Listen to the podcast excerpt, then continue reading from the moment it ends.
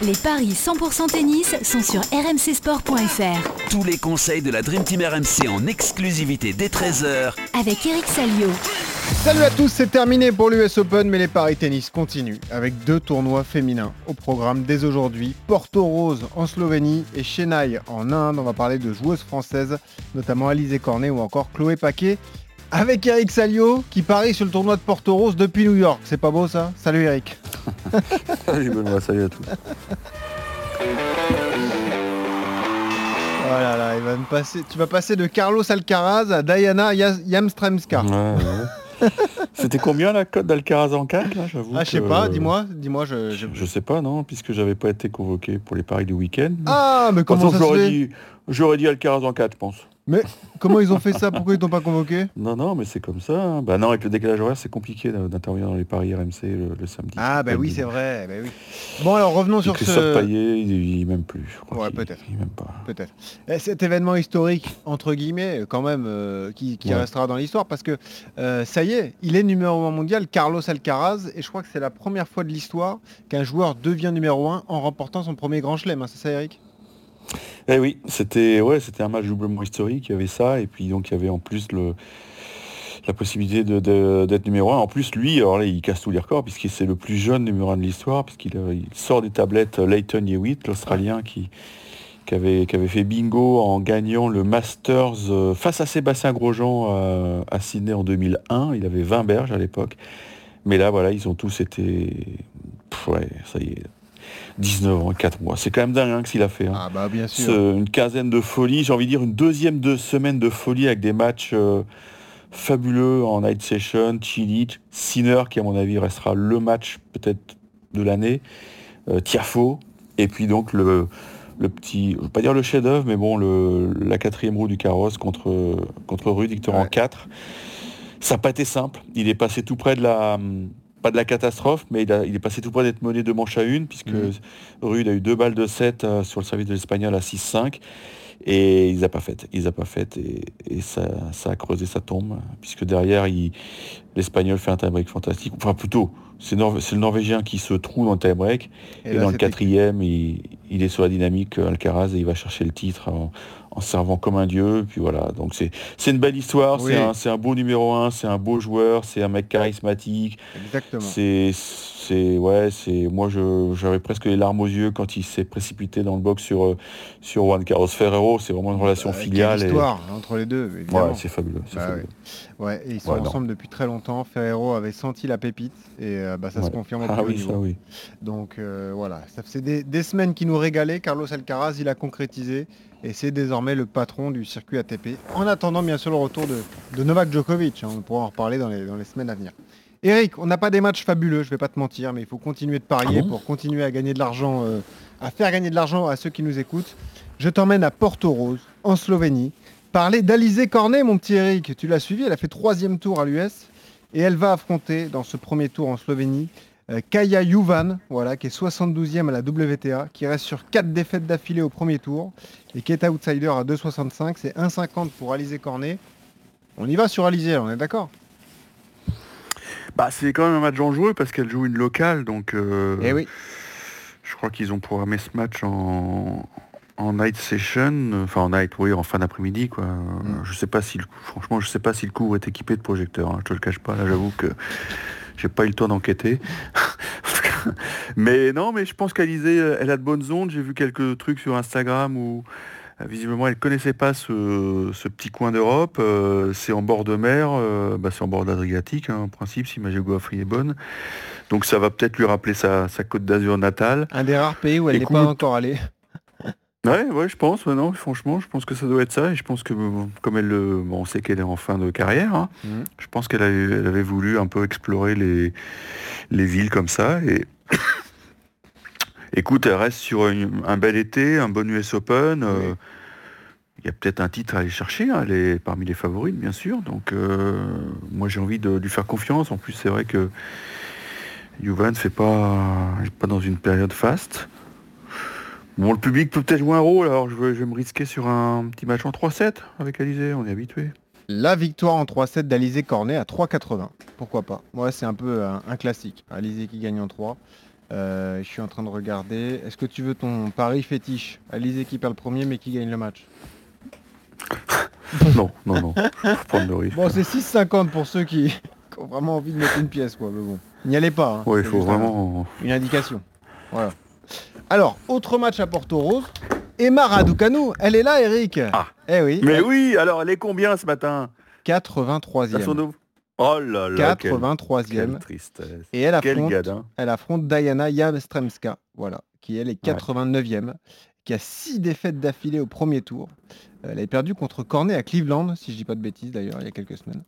Elle a perdu d'entrée à Washington, à Cincinnati et à l'US contre Madison Keys. Euh, rappelez que Emma Raducanu a fait troisième tour à Cincinnati, mais a perdu d'entrée à l'US face euh, à Alizé Cornet. Elle est archi favorite. Est-ce que tu le comprends et est-ce qu'on lui fait encore confiance à Emma Raducanu? Eh bien écoute, je vais peut-être vous surprendre, mais je pense que ce qui... il fallait que ça, ça lui arrive. Il fallait qu'elle se débarrasse de cette euh, étiquette de, de- de tenante du titre à l'US Open. Maintenant, voilà, elle est, elle est, elle est devenue nobody presque.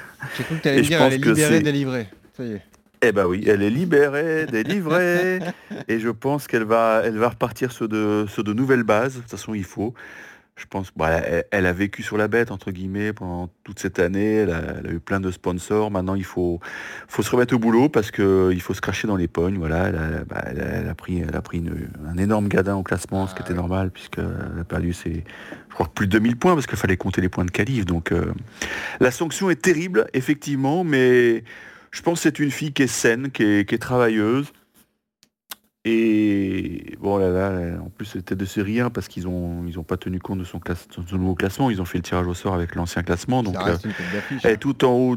Ouais, elle est tout en haut du tableau. Écoute, euh, Yastremska, c'est une fille dangereuse qui frappe fort, mais en met beaucoup, euh, Ouais. met un peu partout, quoi. C'est ça le problème. En plus, bon, elle est ukrainienne, donc c'est c'est une période qui est pas évidente à vivre pour elle. euh, émotionnellement, elle est pas, elle est pas stable, c'est normal.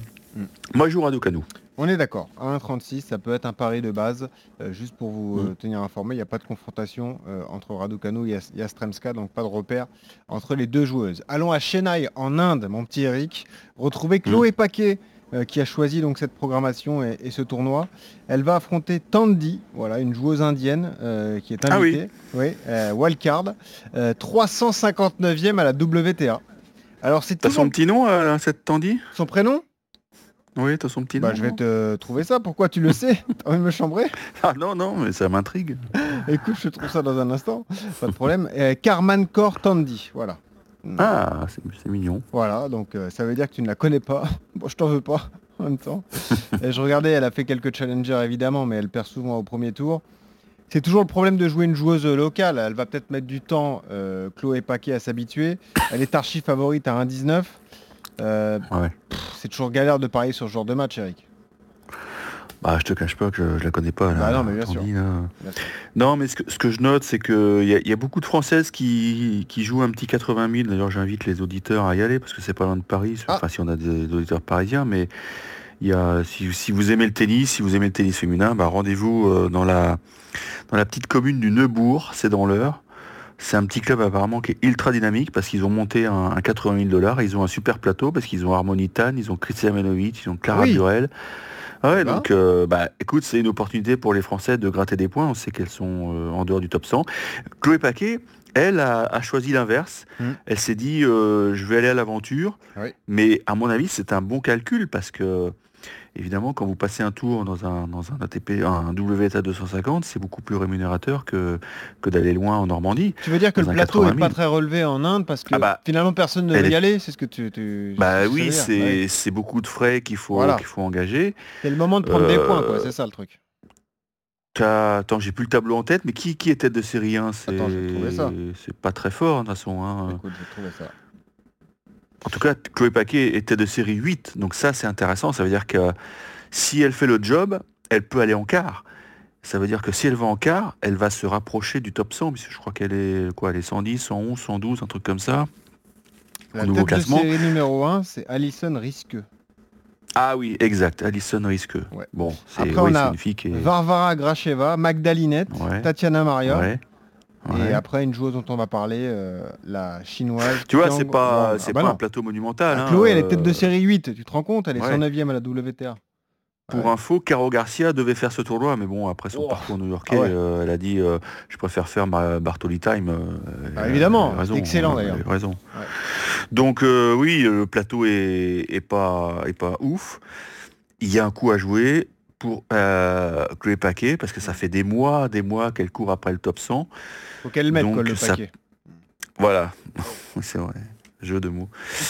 Euh, écoute, euh, je vais lui faire confiance. Je pense qu'elle a, elle a les moyens évidemment de passer ce premier tour contre une wildcard qui n'a Bon. pas d'expérience du tout 2-0? du haut niveau. 1,49 Bon, allez, 2-0. 2-0. Allez, soyons. Enfin, 2-0, non, c'est risqué. C'est Oh risqué parce qu'elle la connaît pas du tout. À Elle 2-1 sait pas alors. comment elle joue, cette fille. 2-1. Non, non, euh, Rien. base, base. Base. Non, base. Très bien. Base. 1,29. Et pour terminer, des joueuses que tu connais un peu mieux. euh, la maman, Yanina Wickmayer, qui est bien là, à Mhm. Chennai. Elle est encore là, elle. Eh oui, elle est encore là. Elle est encore là. Elle a fait deuxième tour à l'US. euh, et elle affronte la chinoise Qiang Wang, 101ème. Mais je le disais, Deuxième donc, tour des, des qualifs, non? c'est-à-dire, En qualif, l'US, non? Euh, je vais vérifier, mais oui, je crois oui, que c'était pense que ouais, les, ouais, qualifications. oui, oui. Tu as raison. Non, mais tu essaies de me piéger, je vois bien. Là. Tu sais que je suis réveillé, là. il est, il est 8h du mat, mais je suis réveillé quand même. Ah, hein. mince, j'aurais dû le Je viens faire à faire le 5 heures. podcast, donc je suis en pleine bourre. hein. J'aurais dû le faire à 5 heures. Euh, ouais. Cours Ah à numéro 5 1 heures, j'aurais retrouvé pas d'ailleurs sur les plateformes de téléchargement. Oh oui, oh oui, il est de grande qualité aujourd'hui. Ah, contrairement à d'habitude, donc allez-y. Cette fois, c'est vraiment intéressant. Alors.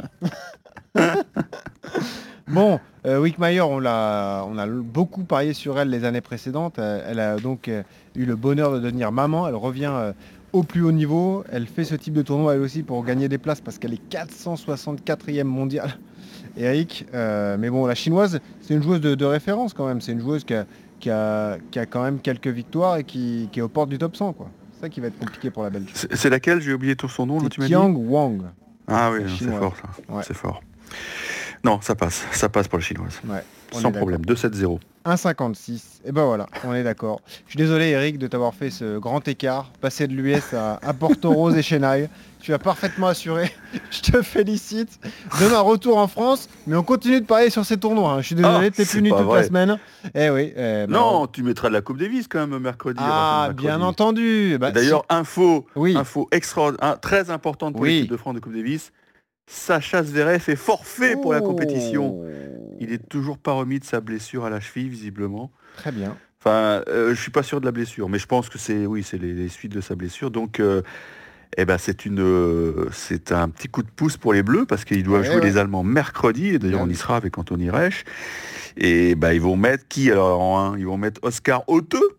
Oh là là. Ça veut dire qu'on on peut avoir un Manarino Hauteux en match 1. Et puis, non, il y a beaucoup à jouer hein, avec. euh, Bon, je rappelle que le- il faut être dans les deux premiers de la, de la poule de 4. Et si vous êtes dans les deux premiers, arrête. eh bien, peut-être que je pourrais aller à Malaga en fin d'année. Arrête de nous répéter cette formule qu'on déteste, s'il te plaît. Oui, Voilà, je c'est sais, déjà assez bon, douloureux euh, comme ça.